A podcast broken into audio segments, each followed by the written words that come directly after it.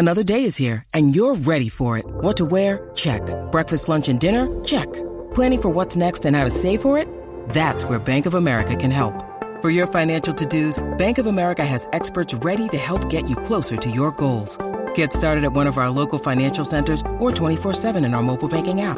Find a location near you at bankofamerica.com slash talk to us. What would you like the power to do?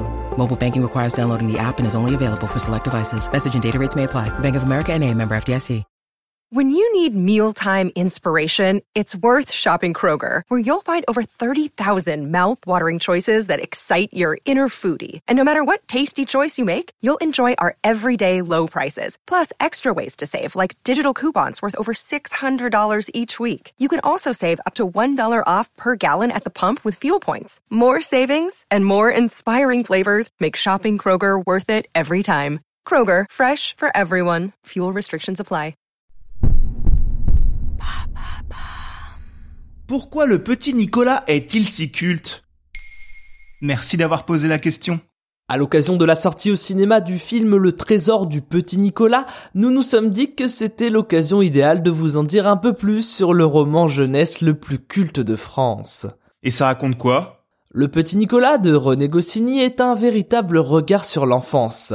On y suit au travers de son héros, Nicolas donc, les petites victoires et les petites défaites d'un enfant d'environ 8 ans. Tous les thèmes y passent, les premiers amours, les jeux avec les copains, les disputes et les problèmes avec la maîtresse. Le monde adulte n'est pas en reste car au travers des parents du petit Nicolas, on découvre également le quotidien des grands avec tous les soucis que cela implique, allant de l'éducation au travail en passant par les relations entre voisins. L'action tient place dans les années 60 mais a quelque chose d'intemporel. Et si au premier abord le petit Nicolas peut ressembler à une œuvre de littérature jeunesse comme les autres, dès qu'on y plonge le regard, on se rend compte que l'on est en face d'une œuvre majeure. Pourquoi ça marche aussi bien? La première qualité de l'œuvre tient dans la justesse de l'écriture de René Goscinny.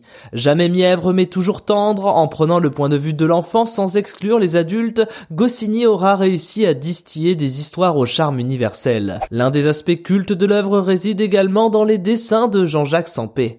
S'il ne s'agit ni d'une BD ni d'un roman graphique, les livres du petit Nicolas font toujours la part belle aux illustrations si caractéristiques de Sampé que l'on trouve ça et là au fil de sa lecture. Et cela s'explique par l'origine de la collaboration entre Sampé et Goscinny qui donnèrent naissance au petit Nicolas dans les années 50 via une bande dessinée à travers les pages de l'hebdomadaire Le Moustique.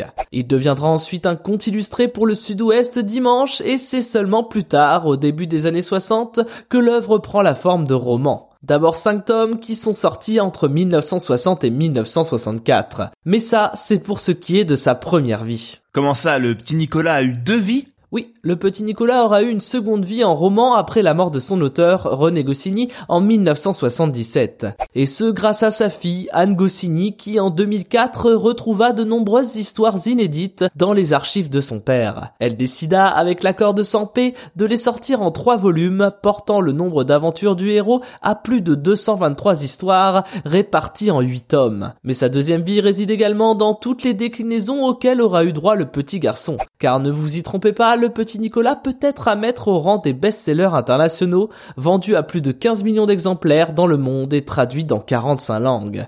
Rien que ça. Il est donc logique de le voir décliner en plusieurs formats. Il aura connu sa propre série animée diffusée à partir de 2009 sur M6, mais surtout plusieurs adaptations au cinéma. La première date de 1964 par André Michel et plus récemment une série de films a été initiée par Laurent Tirard en 2009 et son petit Nicolas qui aura connu une suite en 2014, Les vacances du petit Nicolas. Le 20 octobre 2021 débarque un troisième opus sous la houlette de Julien Rapneau intitulé Le trésor du petit Et est déjà en projet le film d'animation Le Petit Nicolas Parfum d'enfance qui devrait débarquer dans nos salles pour 2022.